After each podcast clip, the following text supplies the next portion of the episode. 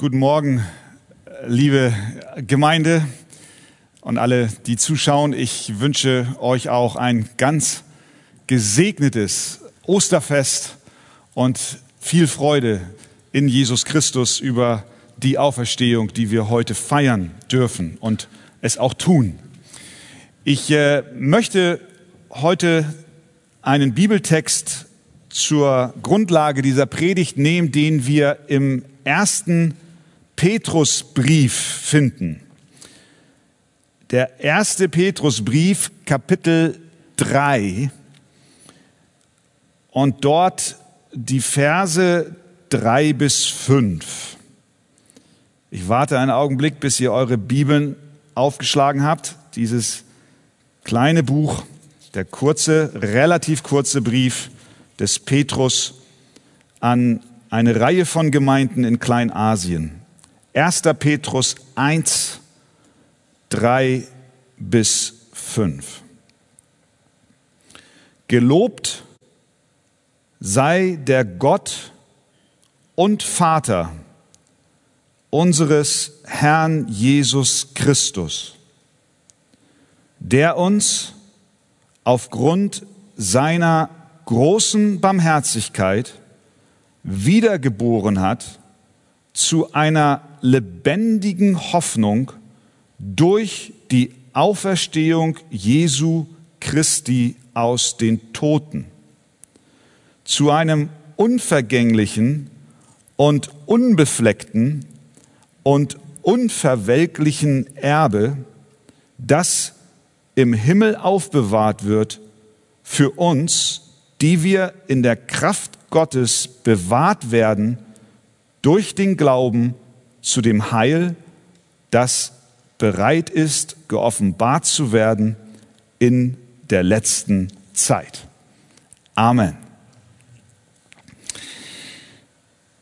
In diesen Tagen, aber nicht nur heute, fragen sich die Menschen immer und immer wieder, und wahrscheinlich hast du dir diese Frage auch schon gestellt, kann man sich eigentlich freuen, wenn man leidet?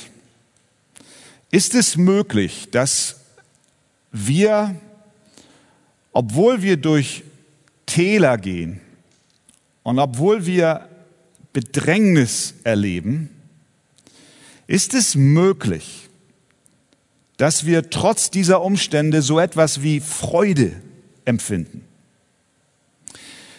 Die Menschen, denen Petrus diesen Brief geschrieben hat, waren Fremdlinge. So heißt es in Vers 1. Er schreibt an die Fremdlinge in der Zerstreuung in Pontus, Galatien, Kappadokien, Asia und Bithynien. Also es waren Gläubige, die sich in andere Gegenden zerstreut haben und das nicht freiwillig, sondern aufgrund einer Verfolgung, die über sie kam, die nämlich entstand aufgrund ihres Glaubens an Jesus Christus. Und wir können uns vorstellen, dass wenn so etwas geschieht, sehr viel Leid damit verbunden ist. Man verlässt sein angestammtes Zuhause und man verlässt Hab und Gut und man rettet sein Leben und man geht in die Fremde. Sie hatten furchtbares Leid, aber gleichzeitig hatten sie ganz offensichtlich auch eine tiefe Freude. Denn in Vers 6 heißt es, Petrus schreibt dort weiter an sie, die Elberfelder und auch andere Übersetzungen lösen es wie folgt auf. Darin jubelt ihr, die ihr jetzt eine kleine Zeit, wenn es nötig ist, in mancherlei Versuchungen betrübt worden seid. Verfolgung, Zerstreuung und doch Jubel. Sie sind betrübt, aber sie freuen sich zugleich. Beides ist in ihrem Herzen vorhanden. Freude im Angesicht des Leides. Und wir können uns ganz einfach schon vorstellen, dass, dass so eine Freude nicht aus einer emotionalen Trickkiste herausgegriffen werden kann. Das ist kein Kunstgriff. Das ist keine psychologische Taktik. Da wissen wir, die, die, die hält nicht lange. Sondern es muss eine Freude sein, die, die eine tiefe Wurzel hat, die, die tief gegründet ist. Und wenn auch sie angegangen wird und an ihr gerissen wird und der Sturm kommt und, und, und Widrigkeiten kommen, ist diese Freude doch verankert. Eine solche Freude hat eine übernatürliche Quelle. Das wird deutlich in Vers 8, denn dort schreibt Petrus weiter, den Jesus, den ihr liebt, obgleich ihr ihn nicht gesehen habt, an den ihr glaubt, obwohl ihr ihn jetzt nicht seht, über den ihr mit unaussprechlicher und verherrlichter Freude jubelt. Die Freude, die sie haben, ist nicht, ist nicht nur so ein Flackern, sondern es ist, ist verwurzelt und verbunden mit Jesus Christus. Ja, ihr Leben ist hart so wie deins. Gerade jetzt. Hart. Bitter. Einsam. Feinde haben sich aufgemacht. Ihr Glaube wird auf die Probe gestellt, so wie deiner. Ihr Glaube wird, wie es in Vers 7 heißt, durch das Feuer erprobt wie Gold, das in der Gluthitze verfeinert und geläutert wird. Sie, sie gehen durch, durch den Schmelzofen hindurch. Ja, Tränen. Aber zugleich Freude. Wer möchte das nicht haben? Sehnen wir uns da nicht alle nach? In den Tagen der Depression, wenn alles so dunkel aussieht, doch Freude zu haben? Unser Text heute Morgen will uns helfen. Gott will uns durch diesen Text helfen.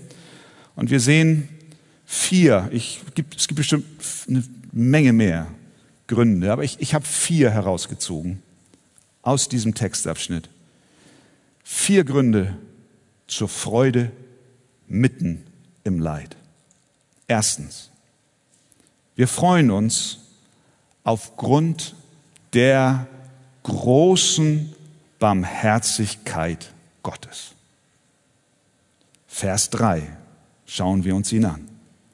Gelobt sei der Gott und Vater unseres Herrn Jesus Christus der uns aufgrund seiner großen Barmherzigkeit wiedergeboren hat zu einer lebendigen Hoffnung durch die Auferstehung Jesu Christi aus den Toten. Also,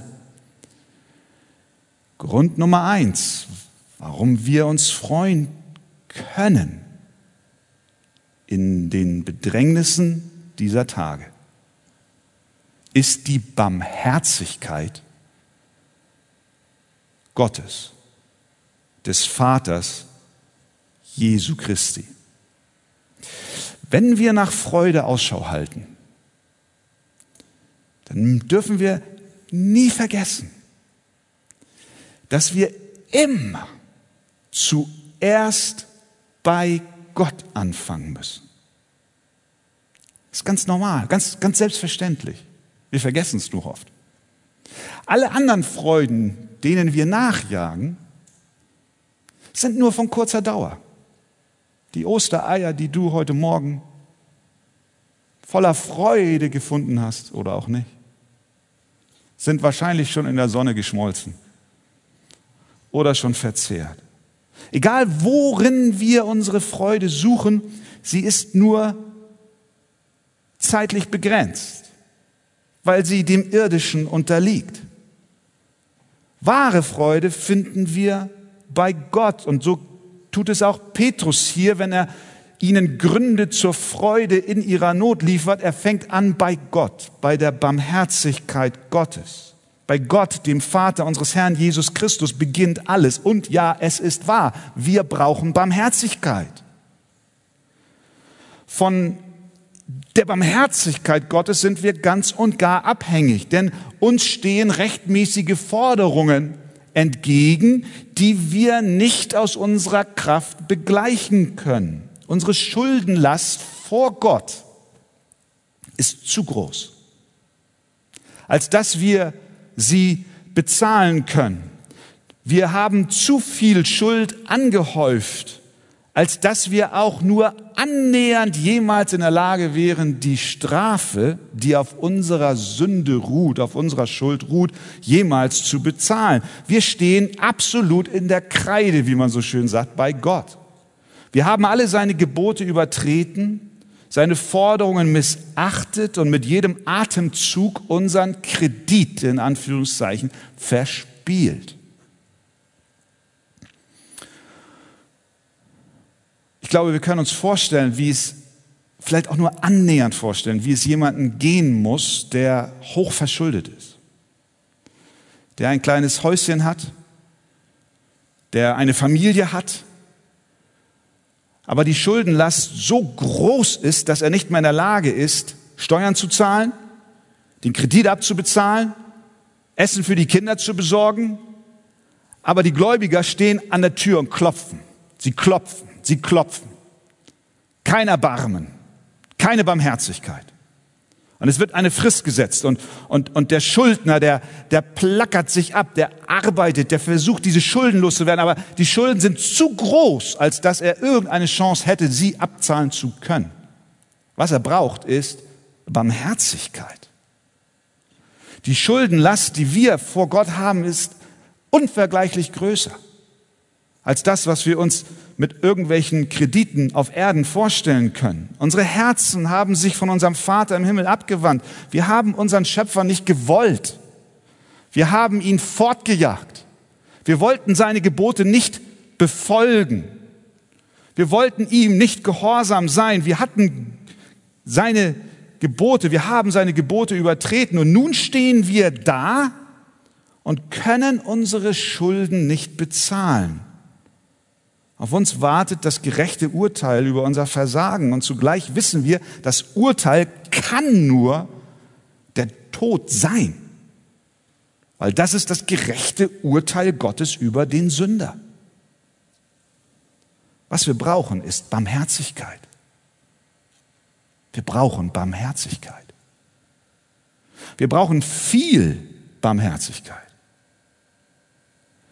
Wir brauchen nicht nur ein, ein wenig wir brauchen große Barmherzigkeit. Wir brauchen einen Gläubiger, bei dem wir in der Schuld stehen, der viel Gnade mit uns hat. Ganz viel Gnade. Denn unsere Sünde und das Böse ist zu groß. Deswegen brauchen wir Gottes Barmherzigkeit. Deswegen schreibt Petrus hier, gelobt sei der Gott und Vater unseres Herrn Jesus Christus, der uns aufgrund seiner großen Barmherzigkeit wiedergeboren hat. Es ist Gott, der Vater unseres Herrn Jesus Christus, den wir brauchen. Denn er ist es, der uns unser Leben geschenkt hat und dem wir rechenschaftspflichtig sind. Seine Barmherzigkeit ist nötig. Nicht die Barmherzigkeit der Deutschen Bank, sondern Gottes Barmherzigkeit.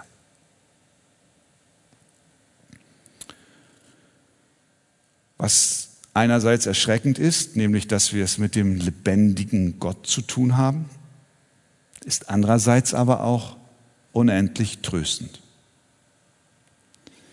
Denn weil er Gott ist, hat er alles im Überfluss.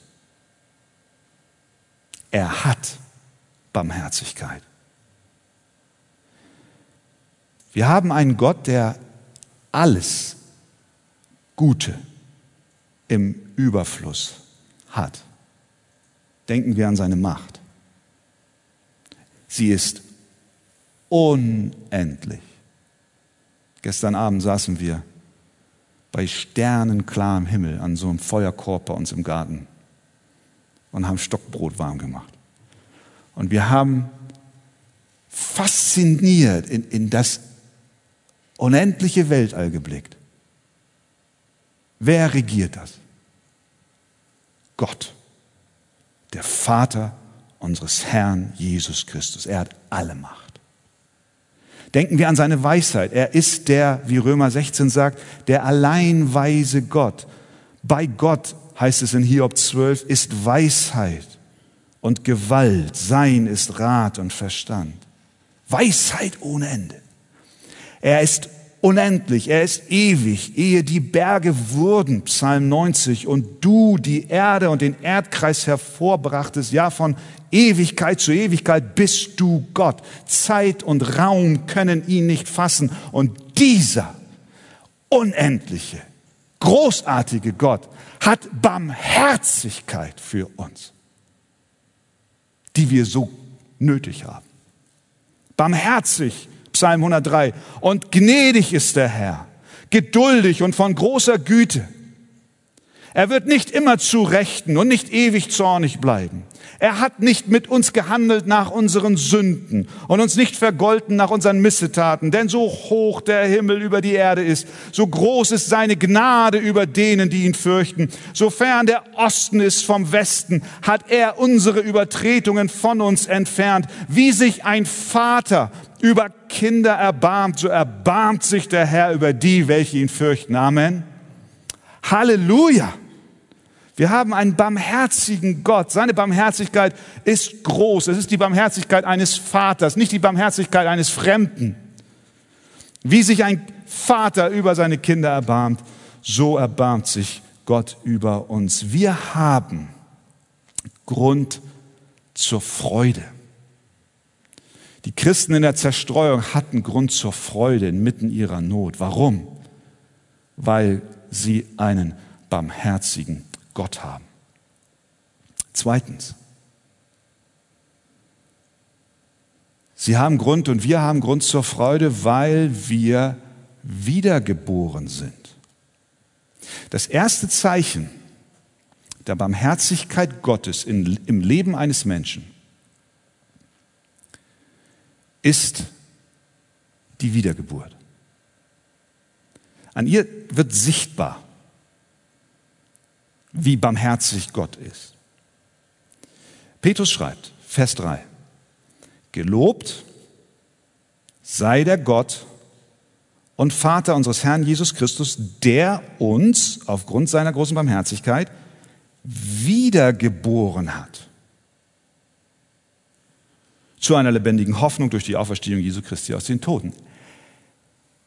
Grund zur Freude, weil wir wiedergeboren sind. Sehen wir, auch dieser Grund zur Freude liegt außerhalb des, des irdisch Natürlichen. Das ist bei Gott verankert, die Wiedergeburt. Wir haben, wir haben eine lebendige Hoffnung. Sobald wir wiedergeboren sind. Dann beginnt in deinem Herzen eine Freude zu sprudeln, Hoffnung zu sprudeln, die du vorher nicht hattest. Freude und Hoffnung bekommen wir also nicht, und das ist wichtig, dass wir das an dieser Stelle verstehen, Freude und Hoffnung bekommen wir nicht, weil wir Gesetze oder Gebote oder Regeln halten, sondern wir werden zur Hoffnung, wie Petrus es hier schreibt, wir werden zur Hoffnung geboren, der uns wiedergeboren hat zu einer lebendigen Hoffnung. Eine Geburt hat nie etwas mit dem zu tun, der geboren wird, in der Weise, als dass er einen Anteil daran hat, dass er zur Welt kommt. Ich habe es schon so oft gesagt, der Gemeinde Arch, ihr wisst das ja schon auch alle. Ich, ich kann nichts dafür, dass ich auf die Welt gekommen bin. Mich hat meine Mutter nicht gefragt und, und, und mein Vater hat mich nicht gefragt. Meine Schwestern haben mich nicht gefragt. Wenn die mich gefragt hätten, hätte ich vielleicht gesagt, nein, ich komme lieber nicht. Aber entschuldigt, Schwestern. Natürlich, wir verstehen uns super, aber als Kinder nicht immer. Niemand hat mich gefragt. Eine Geburt und auch hier die geistliche Geburt zu einer lebendigen Hoffnung es steht nicht deswegen, weil wir jetzt plötzlich oh, Regeln halten, moralisch einwandfrei leben. Das ist die Folge der Wiedergeburt, aber nicht die Ursache der Wiedergeburt. Wir werden zur Hoffnung geboren. Gott ist es, der es in uns bewirkt. Wir brauchen diese himmlische Neugeburt. Und wer das erlebt hat, hat Grund zur Freude mitten im Leid. Es ist so. Der kann jubeln. Gott hat in seiner Barmherzigkeit mir geistliches Leben geschenkt. Und jetzt sehe ich ihn, glaub an ihn, hab Hoffnung auf ihn. Was ist das, diese neue Geburt, fragst du dich. Die bekannteste Antwort finden wir, als Jesus mit dem Pharisäer Nikodemus sprach. Der kam zu ihm in der Nacht und hatte, Fragen. Herr Jesus, was, was ist denn das da, was du da lehrst? Und, und dann sagt Jesus in seinem Gespräch mit ihm, wundere dich nicht, dass ich dir gesagt habe, ihr müsst von neuem geboren werden. Es ist aus der Sicht Gottes ein Muss, um in das Reich Gottes zu kommen. Es ist keine Option, sondern es ist eine Bedingung.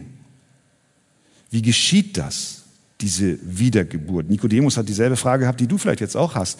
Ja, muss ich wieder zurück in den Leib meiner Mutter und nochmal geboren werden? Nein, es geht nicht um eine leibliche Wiedergeburt, sondern um eine geistliche Neugeburt, Wiedergeburt.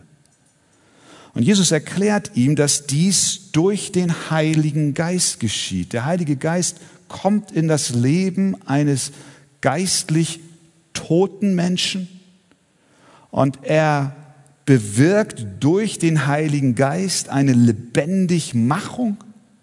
Und deswegen sagt Jesus dem Nikodemus, es sei denn, dass jemand geboren werde aus Wasser und Geist, so kann er nicht in das Reich Gottes kommen. Was vom Fleisch geboren ist, ist Fleisch. Und was vom Geist geboren ist, ist Geist. Bevor dies geschieht, sind wir in unserer Beziehung zu Gott tot, aber plötzlich erkennen wir Dinge, die wir vorher nicht gesehen haben. Plötzlich sehen wir die Schuld, die wir auf uns geladen haben, die wir vorher überhaupt nicht wahrgenommen haben.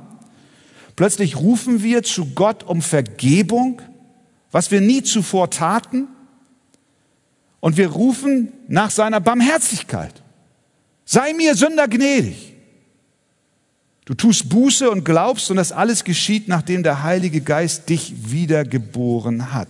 Später schreibt derselbe Petrus im selben Brief nochmal was über die Wiedergeburt und er spricht dann von dem Mittel, das Gott benutzt, um sie herbeizuführen in Vers 23 des ersten Kapitels. Denn ihr seid wiedergeboren nicht aus vergänglichem, sondern aus unvergänglichem Samen. Und was benutzt Gott? Welches Mittel? Durch das lebendige Wort Gottes, das in Ewigkeit bleibt. Gott benutzt sein Wort in Verbindung mit seinem Heiligen Geist, um Tote lebendig zu machen. Das ist die Wiedergeburt. Und kann es sein, dass du von klein auf schon mit den Texten der Bibel vertraut bist? Bist schon oft in der Kirche gewesen, wurdest konfirmiert? Hast vielleicht auch schon die eine oder andere Predigt gehört? Aber all das lässt dich kalt. Es soll einen jungen Mann gegeben haben, der kam in eine Gemeinde, besuchte sie einige Wochen und Monate und nach einer gewissen Zeit ging er zu dem Pastor der Gemeinde und sagte, Pastor, darf ich ehrlich sein? Er war ziemlich von sich selbst überzeugt, dieser junge Mann. Und er sagte, Pastor, ich, ich muss ehrlich sein. Schauen Sie, ich komme jetzt hier seit einigen Monaten in die Gemeinde. Die Predigten haben mir nie etwas gesagt. Was Sie da vorne geredet haben, das ging bei mir hier rein und da wieder raus. Die Lieder sind furchtbar, die Sie hier singen. Sie waren schrecklich. Und die Menschen sind total unfreundlich. Aber das alles hat sich seit kurzem geändert, sagt der Mann zu dem Pastor. Die Lieder sind besser geworden. Und, und, und die Menschen sind freundlicher geworden. Und übrigens, ihre Predigt, die, die, die, die sprechen mich total an. Und dann sagt er weiter, Sie können froh sein, dass ich in diese Gemeinde jetzt komme. Durch mich ist alles besser geworden. Nichts hat sich verändert. Die Predigt ist dieselbe. Die Lieder sind dieselben. Die Menschen, die kamen und kommen, sind dieselben. Aber was sich geändert hat, ist, er wurde von Gott berührt. Plötzlich war die Predigt für ihn. Plötzlich sind die Lieder für ihn. Er muss nur noch lernen, ein bisschen demütiger zu werden. Er wurde wiedergeboren. Das ist die alles entscheidende Frage, die ich auch heute Morgen stelle an diesem Ostersonntag. Bist du wiedergeboren? Hat Gott durch den Heiligen Geist auf geheimnisvolle Weise dein Herz berührt und dir Leben geschenkt?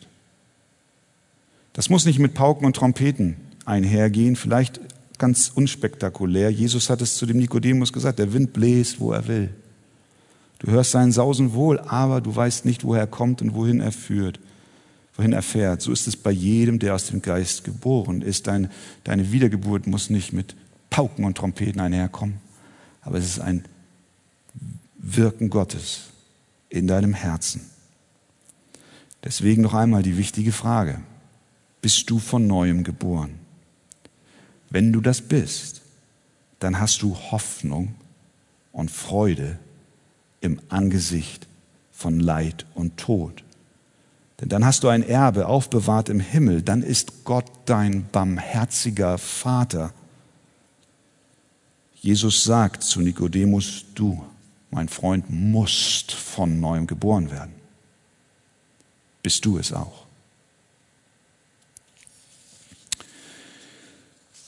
Die zerstreuten Christen in Kleinasien hatten Freude, obwohl sie unter schwerer Verfolgung litten. Sie freuten sich über die Barmherzigkeit Gottes und sie freuten sich an ihrer geistlichen Neugeburt. Ein weiterer Grund ihrer und unserer Freude ist die Tatsache, dass Jesus auferstanden ist. Schauen wir noch mal den Text an, Vers 3. Gepriesen sei der Gott und Vater unseres Herrn Jesus Christus, der nach seiner großen Barmherzigkeit uns wiedergeboren hat zu einer lebendigen Hoffnung durch die Auferstehung Jesu Christi aus den Toten. Diese Freude und Hoffnung kommt zu den Gläubigen durch die Auferstehung Jesu Christi. Am Karfreitag ist Jesus tatsächlich gestorben. Er ist nicht in Ohnmacht gefallen und im kühlen Grab wieder zu Bewusstsein gekommen. Er wurde auch nicht ausgetauscht durch einen Ersatzmann, der dann starb und ist dann heimlich verschwunden und später den Jüngern wieder erschien. Nein, er ist tatsächlich gestorben. Die Soldaten bohrten einen Speer in seine Seite und Johannes berichtet uns in Kapitel 19, es kam Blut und Wasser heraus. Er war tot. Christus starb. Tatsächlich. Die Jünger haben auch nicht seinen Leichnam gestohlen und hinterher erzählt, dass er auferstanden sei. Niemand würde für eine solche Lüge bereit sein, seinen Besitz aufzugeben, seinen Ruf aufs Spiel zu setzen und sogar sein Leben zu riskieren und es sogar zu geben. Niemand stirbt für eine Fabel. Die Soldaten, die das Kreuz bewachten und die Exekution durchführten, waren geübte Henker. Sie wussten, worauf sie bei Kreuzigungen zu achten hatten und ließen sich sicher nicht so einfach überlisten. Jesus ist am Karfreitag gestorben.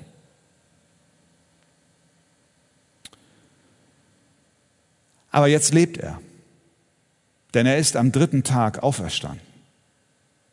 Er hat das Grab verlassen. Und während wir diesen Gottesdienst gerade in diesem Moment hier und zu Hause an den Monitoren feiern, sitzt Jesus Christus lebendig auf dem Thron. Er sitzt zur Rechten Gottes des Vaters, gerade jetzt. Er befindet sich dort in seinem Auferstehungsleib. Denn in dem, denn in ihm ist er in den Himmel gefahren. Die Jünger haben es gesehen. Es ist der Leib, durch den der Speer drang. Es ist der Leib, durch den die Nägel getrieben wurden, um ihn ans Kreuz zu heften. Es ist der Auferstehungsleib, mit dem Christus das Grab verlassen hat. Jesus lebt. Er lebt. Und nun schreibt Petrus hier, dass diese Auferstehung ganz wichtig ist und fundamental ist und ganz, ganz viel mit deiner Freude zu tun hat. Inmitten vom Leid. Denn er sagt, diese Auferstehung von Jesus Christus ist der Grund deiner Wiedergeburt. Vers 3. Gelobt sei der Gott und Vater unseres Herrn Jesus Christus, der uns aufgrund seiner großen Barmherzigkeit wiedergeboren hat zu einer lebendigen Hoffnung durch die Auferstehung Jesu Christi aus den Toten.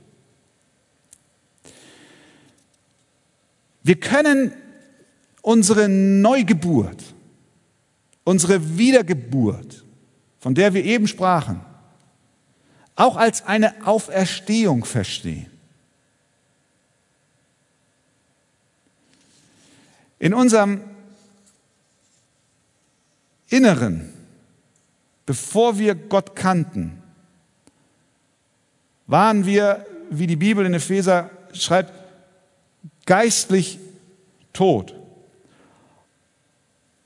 Und bei der Wiedergeburt wurde das Leben von Jesus Christus in diese tote geistliche Existenz hineingeflutet. Gott aber, schreibt Paulus in Epheser 2, der reich ist an Erbarmen, hat um seiner großen Liebe willen, mit der er uns geliebt hat, auch uns, die wir tot waren durch die Übertretungen, mit dem Christus lebendig gemacht. Sehen wir die Verknüpfung der Auferstehung und deiner Lebendigmachung? Das, was damals geschah, worüber sich die Christen heute weltweit freuen, hat etwas ganz konkret mit dir und mit mir zu tun. Dieses historische Ereignis ist Dreh- und Angelpunkt deiner geistlichen Existenz.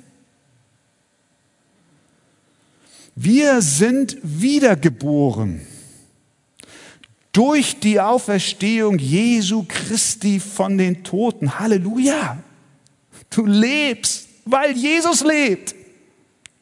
Das ist der Grund deines geistlichen Lebens. Christus hat den Tod für dich besiegt. Und jetzt lebt er in dir und in mir. Gott schafft bei der Wiedergeburt eine Verbindung zwischen dem geistlich toten Sünder und dem lebendigen Sohn Gottes, so dass das Auferstehungsleben Christi zu uns fließt. Und das wiederum bringt eine geistliche Auferstehung in uns hervor. Wir werden lebendig. Diese Wiedergeburt durch die Auferstehung Jesu von den Toten gibt uns nun eine lebendige Hoffnung und eine geistliche Sicherheit, die nicht zerstört werden kann. Denn sie ist nicht in uns gegründet. Dieses Leben kommt nicht von uns sondern es hat seine Wurzeln im auferstandenen Christus, der jetzt in Herrlichkeit regiert. Unser neues Leben, unser christliches Leben, unser wiedergeborenes Leben ist nicht Ergebnis unserer Entscheidung, es ist nicht das Ergebnis eines Entschlusses, sich Geboten zu unterwerfen und Regeln zu befolgen, es ist auch nicht das Ergebnis eines Gebetes, das wir einmal gesprochen haben. Dieses neue Leben ruht noch nicht einmal auf der Stärke unseres Glaubens. Es ruht allein in der Einheit mit Christus, der den Tod besiegt hat und dir das Leben gebracht hat. Deswegen schreibt Hebräer 7, Vers 16 von diesem Leben, dass es unauflöslich ist.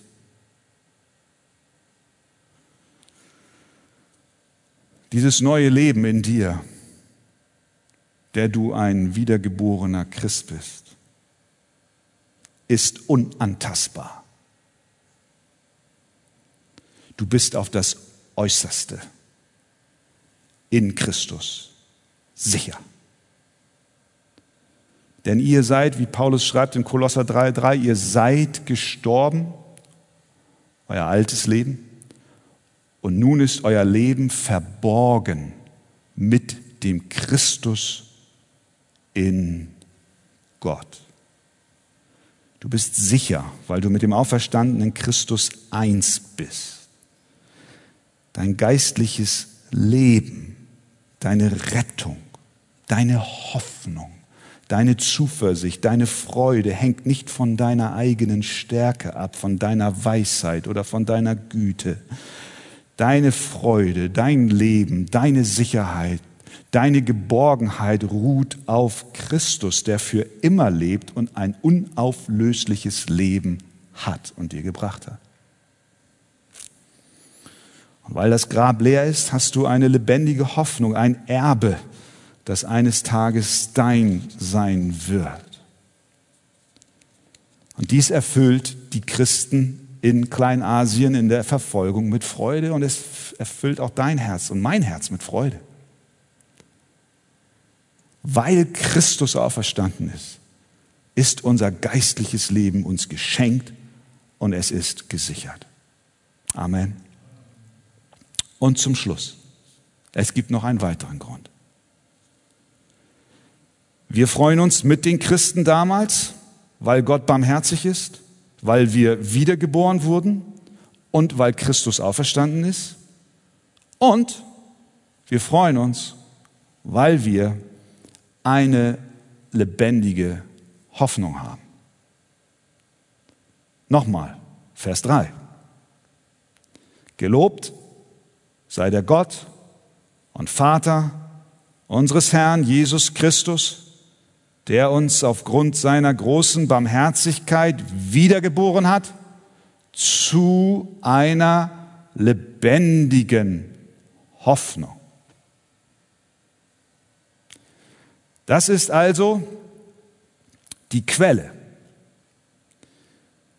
die uns selbst in größten Nöten Freude bringt. Eine lebendige Hoffnung. Wenn die Bibel von Hoffnung spricht, dann spricht sie meist davon oder meint sie etwas anderes als das, was wir landläufig unter Hoffnung verstehen. Äh, wir, wir verbinden eine Hoffnung immer mit einer Unwägsamkeit oder mit einem Unwissen, einer Unwissenheit. Also, ich habe Hoffnung, dass das Wetter über Ostern gut wird. Ich, ich weiß es nicht. Drei Wochen vorher, aber ich hoffe. Oder ich hoffe, dass ich äh, im Osterreiseverkehr nicht im Stau stehen werde. Ich weiß es nicht. Ich hoffe es. Das ist aber nicht die Hoffnung, von der hier die Rede ist. Hier ist eine andere Hoffnung gemeint. Nicht eine Hoffnung der Unwissenheit, sondern es ist eine lebendige Hoffnung. Stell, dir vor, stell dir vor, du bist sehr arm und hast kaum Geld. Und, und du, bist, du bist überschuldet und, und du hast gerade so mit deiner Arbeit, die sowieso unterbezahlt ist, hart zu kämpfen, dass du deine Raten bezahlen kannst und dass du, dass du, dass du äh, was zu essen bekommst und, und die Bankkredite sowieso müssen abgezahlt werden. Am Ende des Monats ist nichts übrig. Du quälst dich zur Arbeit und du siehst kein Licht am Ende des Tunnels. Eines Tages kommt ein Brief vom Amtsgericht und in diesem Brief wird dir erklärt, dass du ein großes Erbe gemacht hast. Aber dieses Erbe wird dir nicht sofort ausgezahlt, sondern es dauert noch ein paar Monate. Aber es ist ein amtliches Schreiben. Du hast ein Erbe. Du gehst am nächsten Tag genau wieder zur selben Arbeit, die hoffnungslos unterbezahlt ist. Du musst morgen genau denselben Kredit tilgen, der auf deinem Haus lastet. Und du hast genau dieselbe Last zu tragen, aber es fühlt sich alles viel leichter an, oder? Weil du genau weißt, es kommt der Tag und er ist nicht mehr weit, wo mir mein Erbe ausgezahlt wird. Das ist die Hoffnung, von der Petrus hier spricht. Es ist eine Hoffnung auf etwas, was gewiss kommen wird. Und zu dieser Hoffnung sind wir wiedergeboren. Wir haben hier die Hoffnung der Christen. Eine sichere, amtlich beglaubigte Erbschaft, die, Vers 4, unvergänglich, unbefleckt, unverwelklich ist und im Himmel aufbewahrt wird. Das heißt, dieses Erbe, was auf dich wartet und was auf die Christen in der Verfolgung in Kleinasien gewartet hat,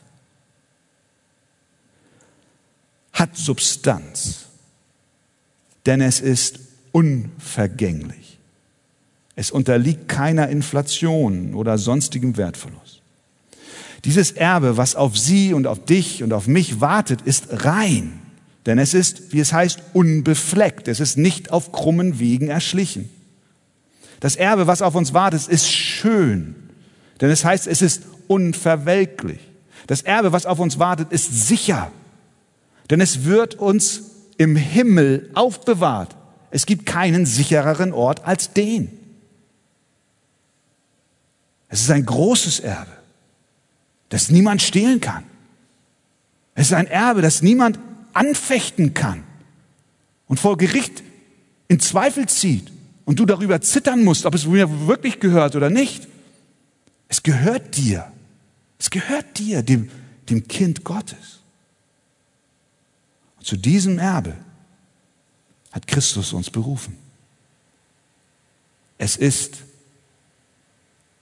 die Ewigkeit im Leben, im Angesicht eines heiligen, barmherzigen und gnädigen Gottes, Gemeinschaft mit Jesus Christus, dem gekreuzigten und auferstandenen, vollste Erfüllung und Freude, ohne Schmerz ohne Leid, ohne Geschrei, keine Tränen mehr.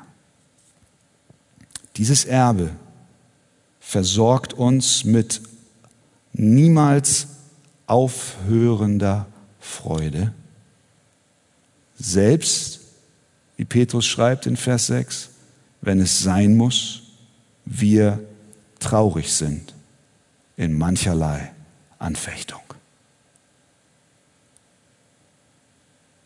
Ist es das, was du diese Tage erlebst? Ist dein Leben hart und schwer? Ist der Weg, den du im Moment gehst, steinig? Haben sich Feinde gegen dich versammelt? Lass mich dir sagen,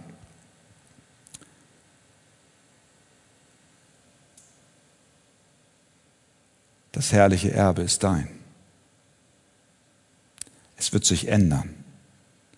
Alles wird sich ändern.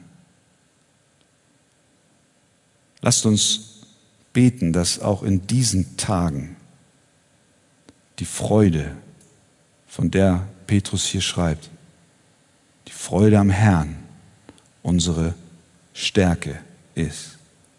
Wir freuen uns. Wir freuen uns, weil Gott barmherzig ist, weil wir wiedergeboren wurden, weil Christus auferstanden ist und weil wir Hoffnung haben auf ein unverwelkliches Erbe. Ich wünsche dir ganz persönlich diese Freude, die niemand dir rauben kann. Amen.